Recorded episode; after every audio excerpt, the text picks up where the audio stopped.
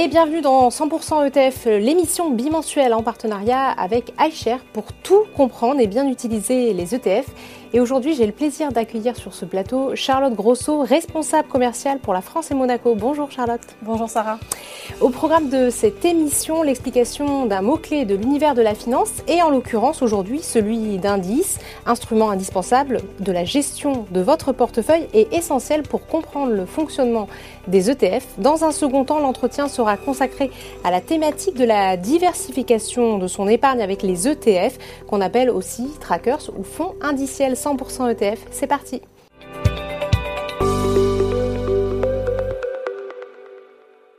D'abord, commençons, Charlotte, par une question basique, certes, mais fondamentale. Comment définit-on un indice? Alors qu'est-ce qu'un indice? C'est un terme qui peut sembler un petit peu technique, mais qui recouvre en fait un, concept assez simple, puisqu'un indice, ce n'est rien d'autre qu'un indicateur qui mesure la performance d'un panier de titres, comme euh, par exemple un panier d'actions ou d'obligations, en utilisant une méthodologie précise.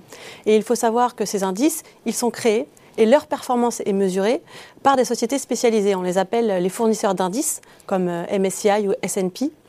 Ce sont des sociétés qui sont à la fois euh, indépendantes et régulées, qui travaillent avec des méthodologies de calcul qui sont euh, reconnues, qui sont établies, et surtout en toute transparence vis-à-vis des investisseurs, et ça, c'est très important. Indicateur donc de performance euh, du marché, Charlotte. On imagine que ce panier de titres peut être composé d'actions aux horizons géographiques et à des secteurs très variés. Oui, effectivement, ce panier de titres, il peut représenter des zones géographiques plus ou moins larges.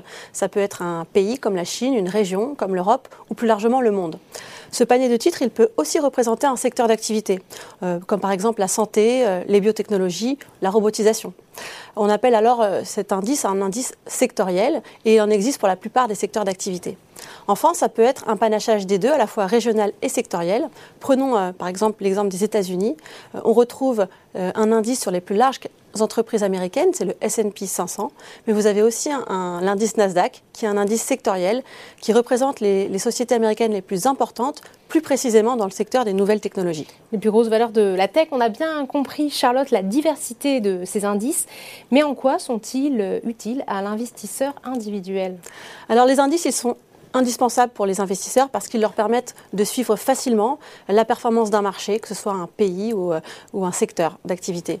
En fait, ils fonctionnent comme des véritables baromètres qui permettent euh, en, temps réel d'évaluer la performance des classes d'actifs.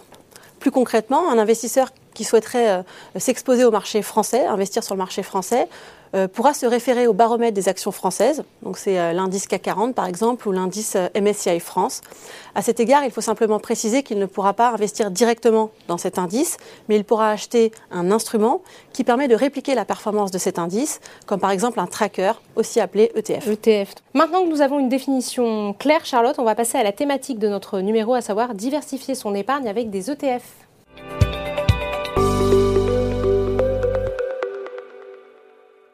Diversifier son épargne, c'est la clé évidemment d'une bonne gestion. Avant qu'on entre dans le vif du sujet avec vous, Charlotte, euh, vous allez peut-être nous rappeler finalement l'intérêt de diversifier son épargne. Alors tout à fait, la diversification, on en a déjà parlé dans cette émission, c'est un concept assez fondamental en investissement, emprunt euh, de bon sens populaire, mais aussi avec une réalité mathématique derrière. C'est le principe qui consiste à sélectionner une variété d'investissements différents au sein d'un portefeuille de manière à mieux répartir le risque. En fait, c'est le fameux proverbe ne pas mettre tous ses œufs dans le même panier. Historiquement, les marchés financiers nous ont appris qu'il n'existe pas une seule classe d'actifs qui est performée de manière euh, régulière tous les ans. Euh, d'une année sur l'autre, en fonction euh, du contexte macroéconomique, en fonction des décisions politiques, certaines classes d'actifs vont performer mieux que d'autres. Alors, je vous donne un exemple assez euh, parlant, c'est l'année 2020. Euh, le marché français, effectivement, délivrait une performance négative de moins 5%, tandis que de l'autre côté de l'Atlantique, sur le marché américain, le S&P 500 bondissait de plus de 16%. Et donc, on comprend qu'il euh, est extrêmement compliqué pour un investisseur de prédire avec certitude quel marché, quel pays, quel secteur d'activité va sortir gagnant à la fin de l'année. Le risque, si l'on fait des paris trop marqués, c'est de se retrouver du mauvais côté, c'est de rater les gagnants finalement et d'investir dans les perdants avec le risque de voir la valeur de son portefeuille diminuer très fortement. C'est là où la diversification peut offrir une forme de réponse, puisque en sélectionnant des investissements qui sont très différenciés les uns des autres, également en ayant une approche de gestion euh, avec un terrain de chasse mondial, on peut espérer réduire le risque au sein de son portefeuille. et donc avoir un portefeuille qui performera mieux sur le long, long terme. Maintenant qu'on a bien compris le principe de diversification, quel est le lien, Charlotte, avec les ETF alors c'est vrai, pourquoi est-ce que l'on dit que les ETF sont un bon outil de diversification? Il y a trois raisons principales à cela. Et la première, c'est vraiment lié à la nature même de l'ETF. L'ETF est un fonds qui vous permet euh, d'investir dans les titres d'un indice. Euh, un indice est un panier de titres qui peut contenir plusieurs dizaines, voire centaines de valeurs. On comprend donc que de par sa nature même, de par sa construction, l'ETF est très diversifié.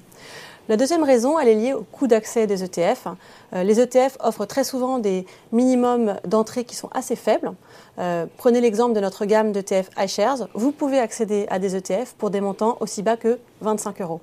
À titre de comparaison, si vous deviez acheter un titre, par exemple en direct de l'action L'Oréal, et c'est vrai pour la plupart des entreprises en Europe, vous devriez débourser plusieurs centaines d'euros. Donc pour un montant équivalent, il est possible d'acheter plusieurs parts d'un ETF ou plusieurs ETF sur des secteurs, des pays et des régions euh, très différentes. Un argument quand même euh, plus que convaincant pour euh, l'investisseur.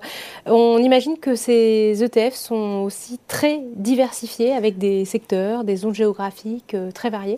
Effectivement, je dirais le dernier argument fort pour la diversification des ETF, c'est vraiment le choix pléthorique d'ETF que vous retrouvez aujourd'hui dans le marché. C'est un nombre qui n'a cessé d'augmenter sur ces 30 dernières années. Et si vous prenez la gamme d'HR BlackRock, c'est l'une des plus larges gammes du marché. Nous sommes aujourd'hui leader en Europe avec 44% des parts de marché. Et rien que pour l'investisseur français, aujourd'hui, il existe plus de 450 ETF sur des pays, sur des secteurs, des thématiques très, très différentes. On comprend donc que les ETF sont un moyen euh, accessible et facile hein, de diversifier euh, son, son épargne, Charlotte. Tout à fait. Je pense que le vrai avantage des ETF, c'est que pour une mise de départ qui, peut être faible, vous pouvez accéder à une grande variété de thématiques, de secteurs et de pays, ce qui vous permet de considérablement renforcer la force de frappe de votre portefeuille et son niveau de diversification. Avec des frais de gestion euh, qui, qui, qui sont très bas. Avec des frais de gestion qui sont réduits. Donc c'est un moyen finalement assez accessible pour pouvoir diversifier son épargne et un moyen qui est accessible à tous. On voit, Charlotte, que les ETF euh, évoluent aussi avec leur temps et surtout avec les problématiques euh, de notre époque qui rendent les investisseurs de plus en plus exigeants. Donc effectivement, les ETF, ils ont évolué pour s'adapter aux préoccupations des épargnants. Certains ETF ESG intègrent désormais les problématiques de climat, les problématiques environnementales et sociétales, ce qui n'existait pas il y a quelques années. Alors si vous prenez euh, l'exemple de nos ETF ESG, certains intègrent désormais des filtres qui leur permettent de n'investir uniquement que dans les meilleurs élèves euh, sur le plan des respects des critères ESG, les fameux critères environnementaux, sociétaux et de gouvernance. On comprend donc que pour un investisseur qui veut euh, diversifier son portefeuille en rajoutant par exemple du sens à son épargne, il est possible d'investir dans un ETF ESG accessible facilement et avec des coûts réduits. Donc en conclusion, Charlotte, et c'est l'enseignement qu'il faut retenir, il est important de diversifier ses placements et les ETF sont un excellent moyen pour le faire. Effectivement, les ETF sont un moyen très pratique de le faire et accessible à tous. Merci beaucoup Charlotte. Merci Sarah. 100% ETF, c'est terminé pour aujourd'hui. Je vous donne rendez-vous très bientôt pour un nouveau numéro.